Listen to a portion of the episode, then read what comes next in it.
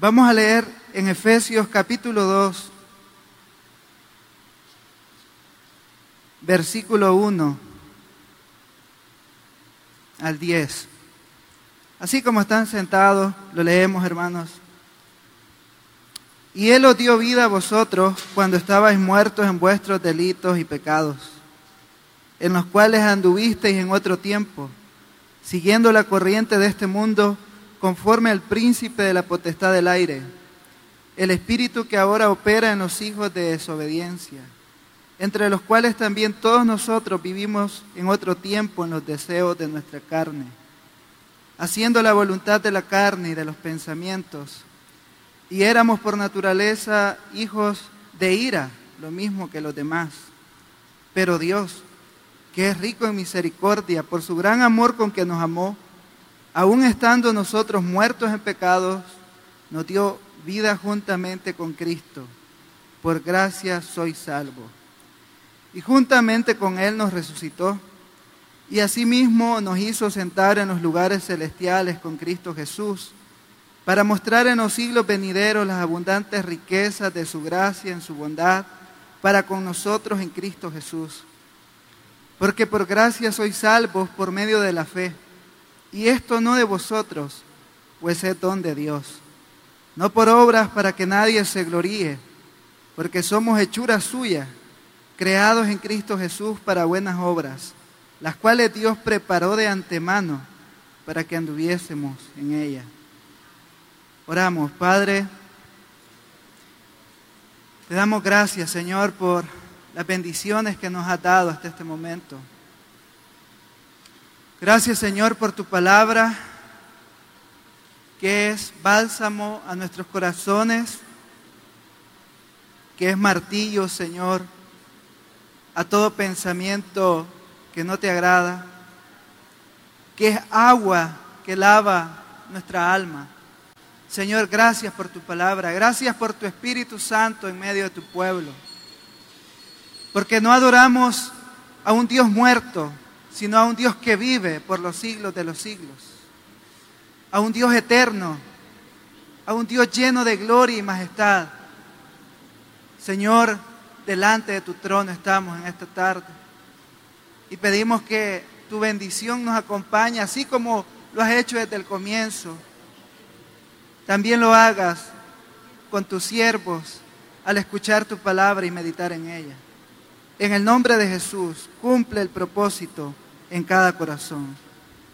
Amén.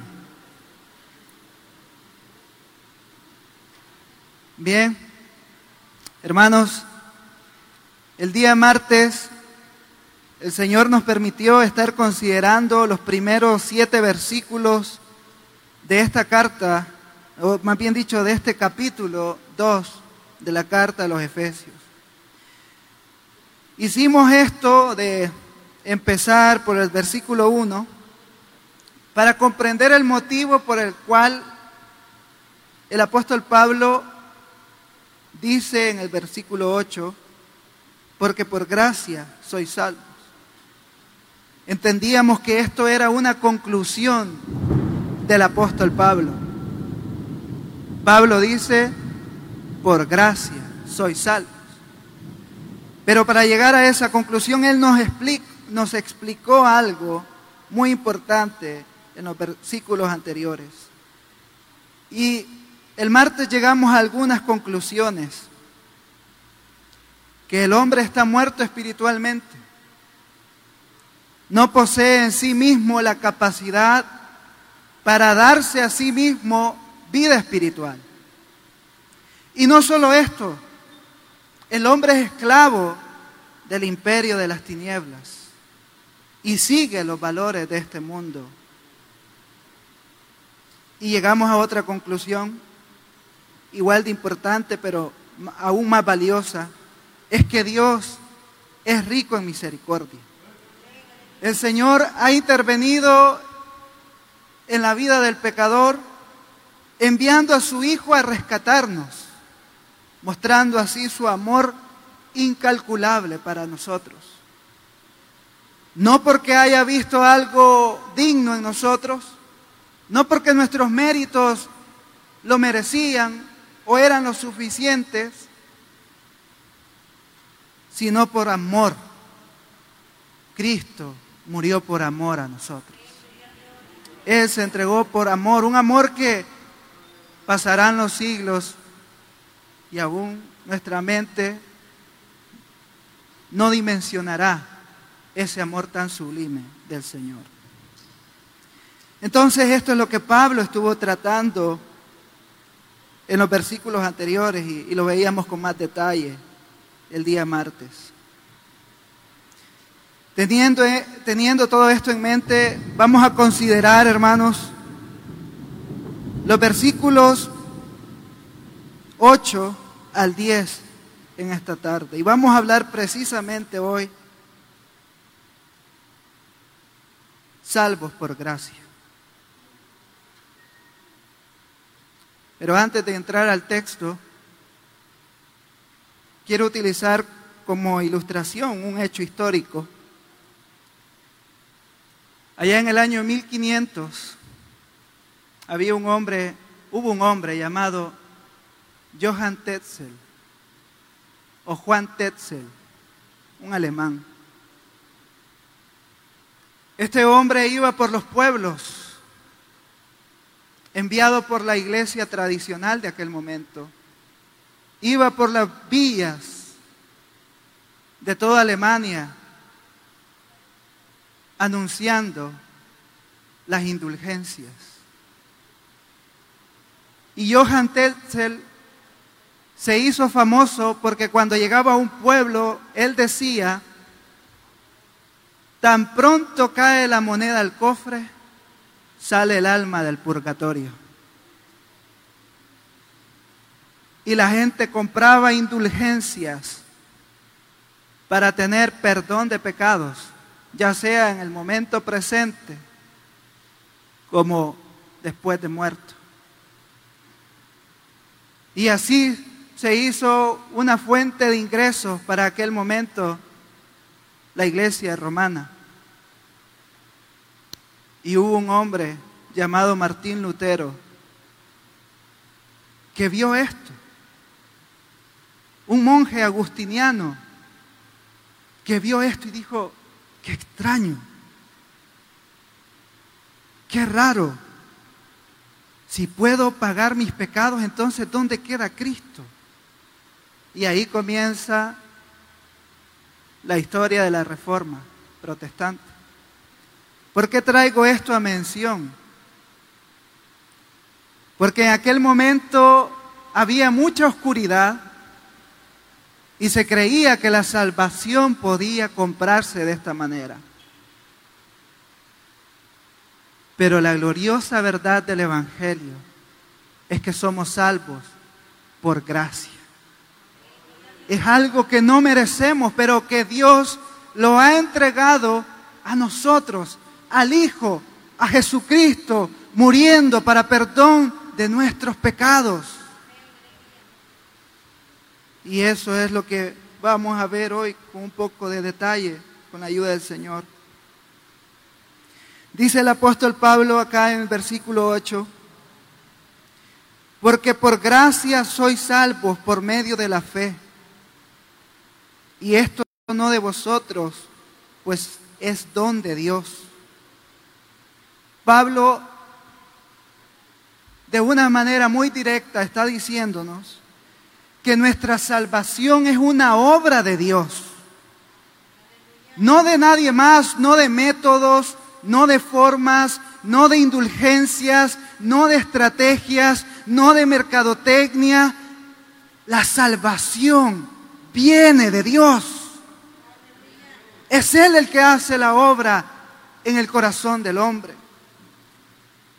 Él nos ha salvado de lo que merecíamos, la condenación eterna.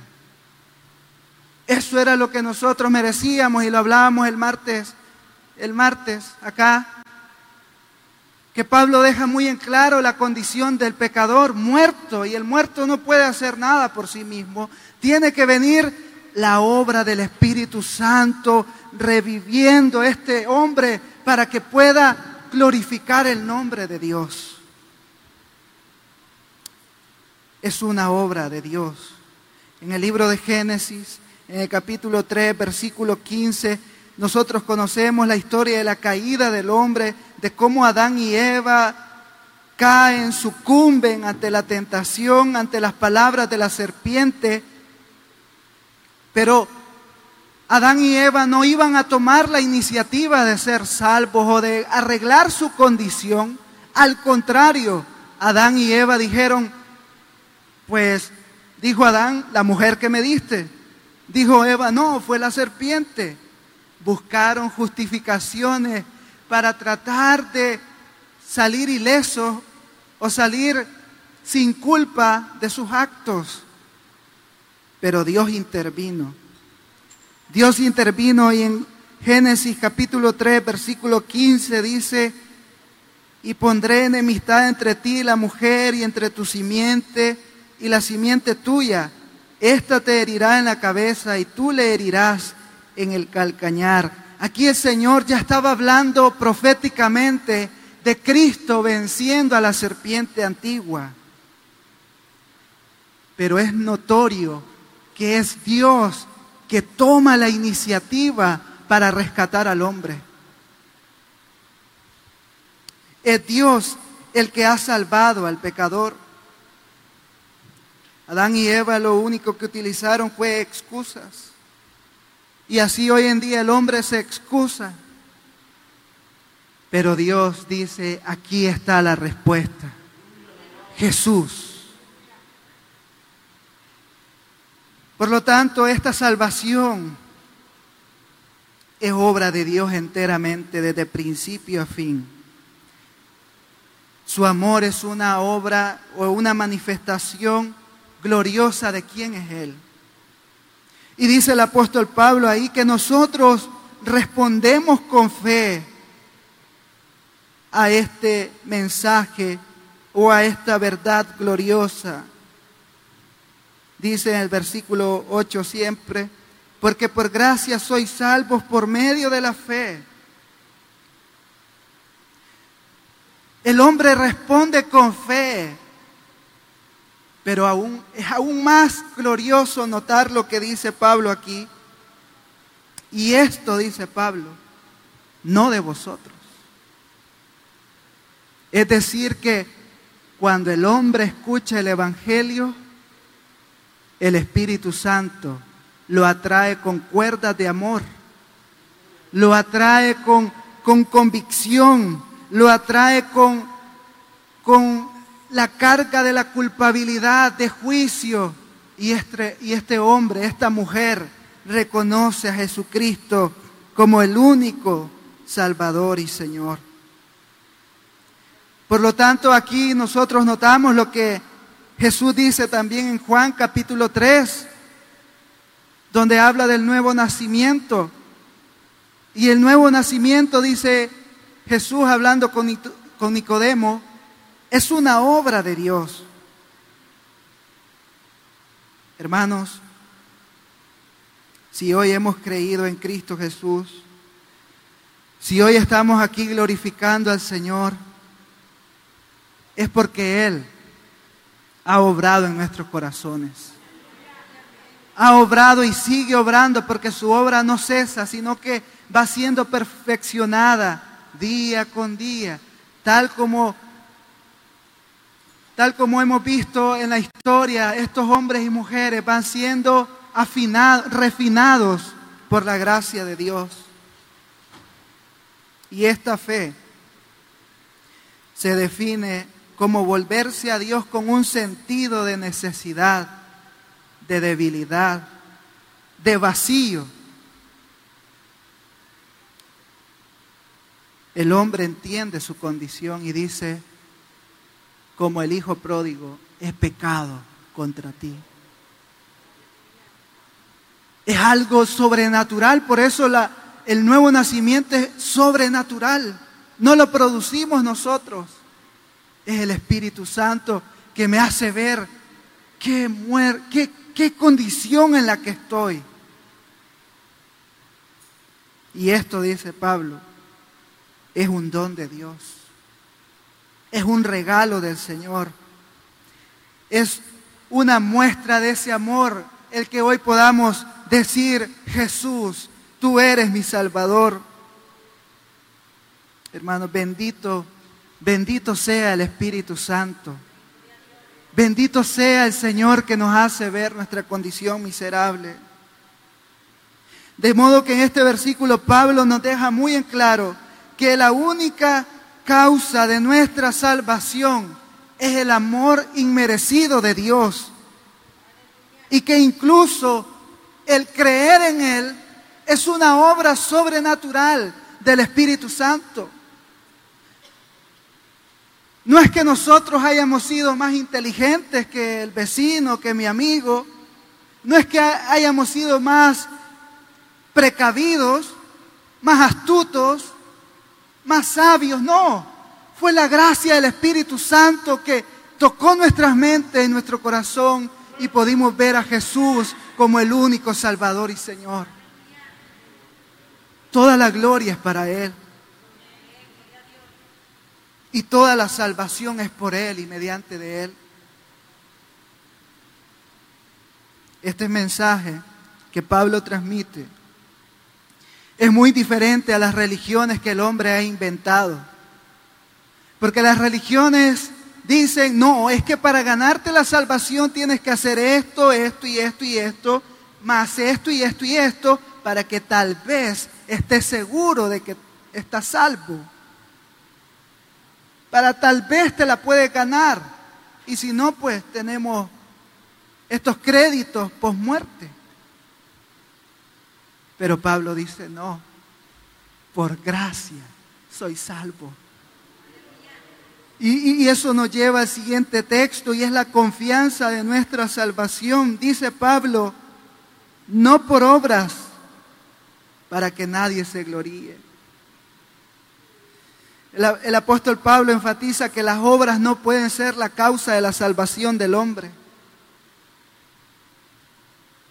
Leyendo el catecismo de la iglesia romana, nos damos cuenta que la iglesia romana dice, no, las obras añaden gracia a nuestra justificación para que sea segura. El Evangelio no dice eso. El Evangelio dice, justificados pues por la fe, tenemos paz para con Dios y esa paz es eterna y perfecta. Entonces las obras no son la causa de nuestra salvación. Y qué paz, qué consuelo trae eso, hermanos. Pero Pablo enfatiza esto porque el corazón humano es muy susceptible al engaño. El corazón humano quiere llevarse la gloria a Él y decir, es porque yo lo hice, es que soy salvo. Es porque yo soy esto, es porque soy salvo. No por obras, dice Pablo. No por obras. El corazón se engaña a sí mismo, atribuyéndose la gloria y la causa de la salvación. Pero toda la gloria y la causa reside únicamente en Dios.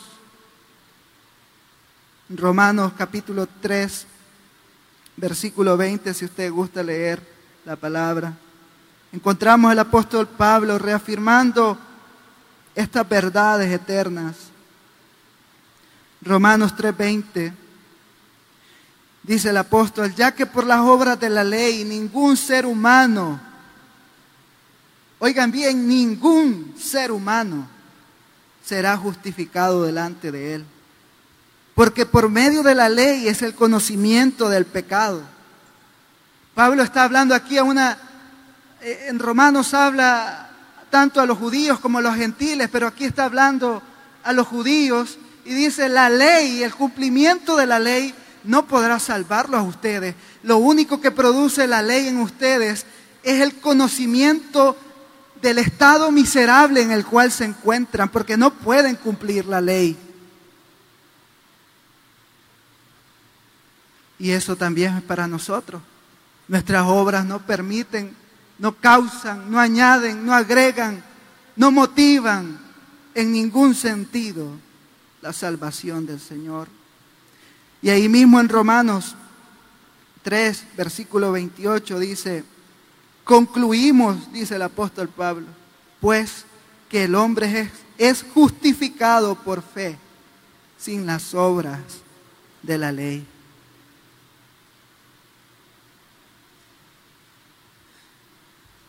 Por la gracia del Señor.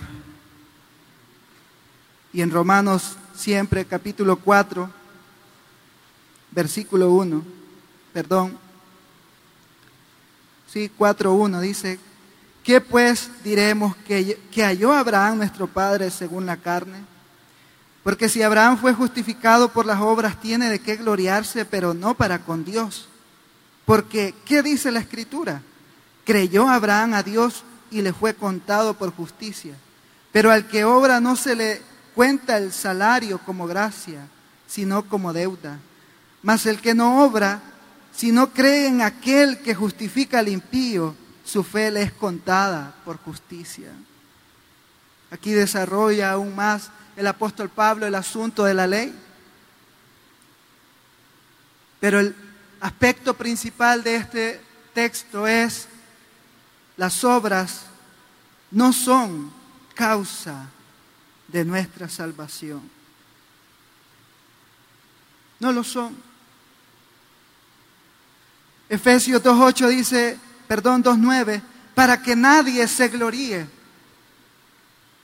puesto que ninguna obra puede salvarnos. Ninguna aptitud o ninguna capacidad, ni nada de lo que somos y tenemos puede salvarnos. Nadie puede gloriarse delante del Señor. Nadie puede venir y decir, yo sí me lo gané. Ustedes no, yo sí. No, dice el apóstol Pablo, nadie puede gloriarse. Nadie puede hacerlo. Porque todos estábamos en la misma condición, muertos en delitos y pecados. Muertos totalmente. Y aún Pablo en Romanos capítulo 3, versículo 23, añade que estábamos destituidos de la gloria de Dios. Entonces nadie puede jactarse y decir, yo sí soy cosa seria. No, nadie. En lo único que podemos gloriarnos, en lo único que podemos gozarnos es en Jesús. A Él sean las palmas, las glorias, los aleluyas, las alabanzas, la adoración, porque Él es digno. Él sí merece la gloria. Él sí merece la alabanza por su obra en la cruz. Apóstol Pablo en 1 Corintios capítulo 1 versículo 29 expande aún más este pensamiento. 1 Corintios 1, 29 al 31,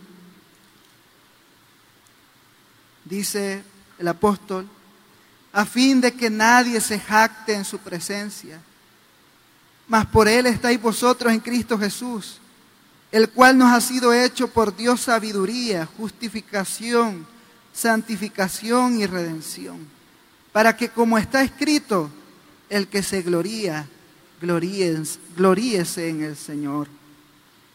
Jesucristo realizó la única obra que es suficiente para salvación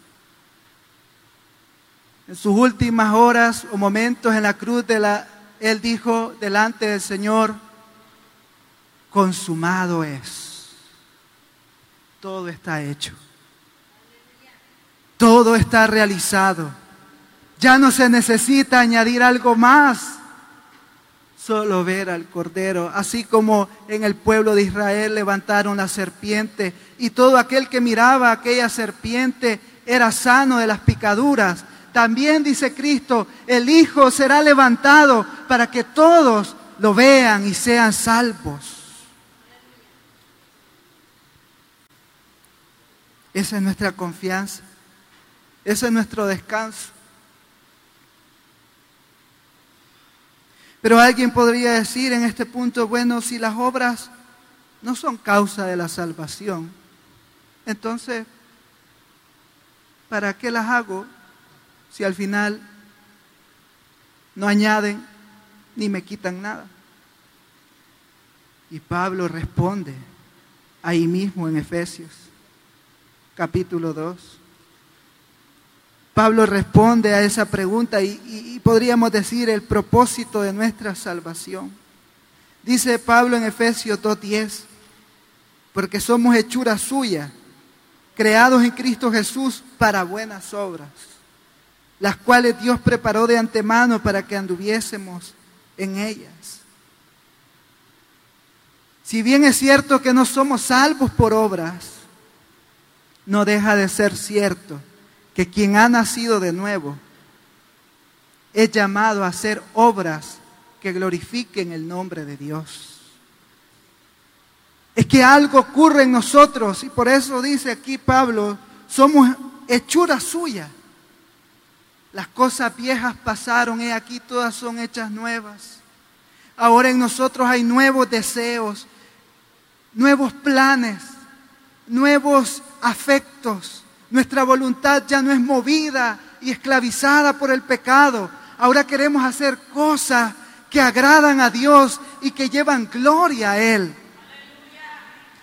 Por eso nos congregamos, por eso leemos las escrituras, por eso oramos, por eso servimos, ofrendamos y hacemos toda clase de servicio, no para ser salvos, sino porque Él nos ha salvado y queremos darle alabanza en todo lo que nosotros hacemos. Él ha, Él ha hecho tantas misericordias a nuestra vida. Hacemos el bien porque somos nuevas criaturas. Hacemos cosas buenas porque agradan al Señor y nosotros le amamos. La iglesia entonces está llamada a participar de estas obras, a participar de conductas, de actitudes que reflejan que somos hechura nueva de Cristo. Ese es el llamado que Pablo nos hace. Y es bien interesante esa, esa expresión, somos hechura suya. Allá en el original es poema. Como quien dice, Dios ahora en Cristo nos diseña con las capacidades para poder hacer su voluntad. ¿Y por qué podemos hacerlo? ¿Por qué el cristiano ahora puede hacer cosas buenas que agradan a Dios y que buscan su gloria? Porque el Espíritu Santo habita en nosotros. Por eso con toda confianza el apóstol Pablo dice, las cuales Dios preparó de antemano, pero no podía preparar algo para lo cual nosotros no estuviésemos capacitados. Por eso el Espíritu Santo viene a morar en nosotros nos energiza, nos capacita para poder ir y hacer la voluntad de Dios. Es que todo está conectado, todo está entrelazado. Por eso la obra de la salvación es la obra de la gloriosa verdad de Cristo Jesús. El Dios trino se refleja en nuestra salvación. Entonces la iglesia está llena del Espíritu Santo. Sigue, sigue llenándose del Espíritu Santo para impactar este mundo que necesita el mensaje del Evangelio. Así como nos salvó el Señor a nosotros, así el Señor puede salvar a cuantos más, a Él le plazca salvar. No sabemos, hermanos, cuándo será el último momento en que veamos a una persona. Y qué bueno sería, y lo digo pensando en voz alta, haber compartido el Evangelio alguna vez con esa persona. Una joven nos decía, yo soy cristiana, pero no sé cómo hablarle a mis padres del Evangelio, ellos no son cristianos. Eso hace en febrero. Y luego nos contaba de que pudo hacerlo. Ellos reconocieron a Jesús como su Señor.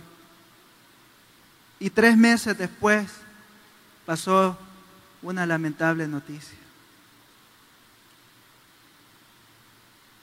Pero gloria a Dios que ese mensaje llegó. Yo le decía a ella, si, si usted no hubiese abierto la boca, imagínese. La iglesia está llena del Espíritu Santo para poder reflejar a Cristo y para poder anunciarlo a través de los diferentes medios, como dice Castillo del Rey, o a través de nuestros diferentes lugares en que nos movemos. Hermanos, Pablo nos dice grandes verdades en esta tarde. Y solo al Señor sea la gloria. Si alguien se salva por el anuncio del Evangelio, Señor, no a nosotros, sino a tu nombre sea dada la gloria. Señor, si yo creo en tu palabra y creo en tu Hijo, no sea a nosotros la gloria, sino a tu nombre. El Espíritu Santo nos lleva a glorificar al Señor. Ese es el fin principal del hombre, glorificar a Dios. Y el Espíritu Santo nos capacita para dar buenos frutos de alabanza y de adoración al Señor. Entonces, en este pasaje del capítulo 2, versículo 1 al 10, hemos visto, hermanos, verdades centrales del Evangelio que necesitan ser recordadas continuamente, continuamente, para que podamos descansar en el Señor. ¿Cuánto descanso es saber que Cristo nos ha rescatado? ¿Cuánto descanso es saber que aunque lo poco que yo pueda hacer en Cristo es una ofrenda delante del Señor? Que aun lo, lo débil que son mis palabras, o mis capacidades no son las que yo quisiera, pero si las traigo al altar del Señor en Cristo, son ofrenda agradable delante de Él. Porque Él me ha dado al Espíritu Santo para que todo mi ser se rinda delante de Él.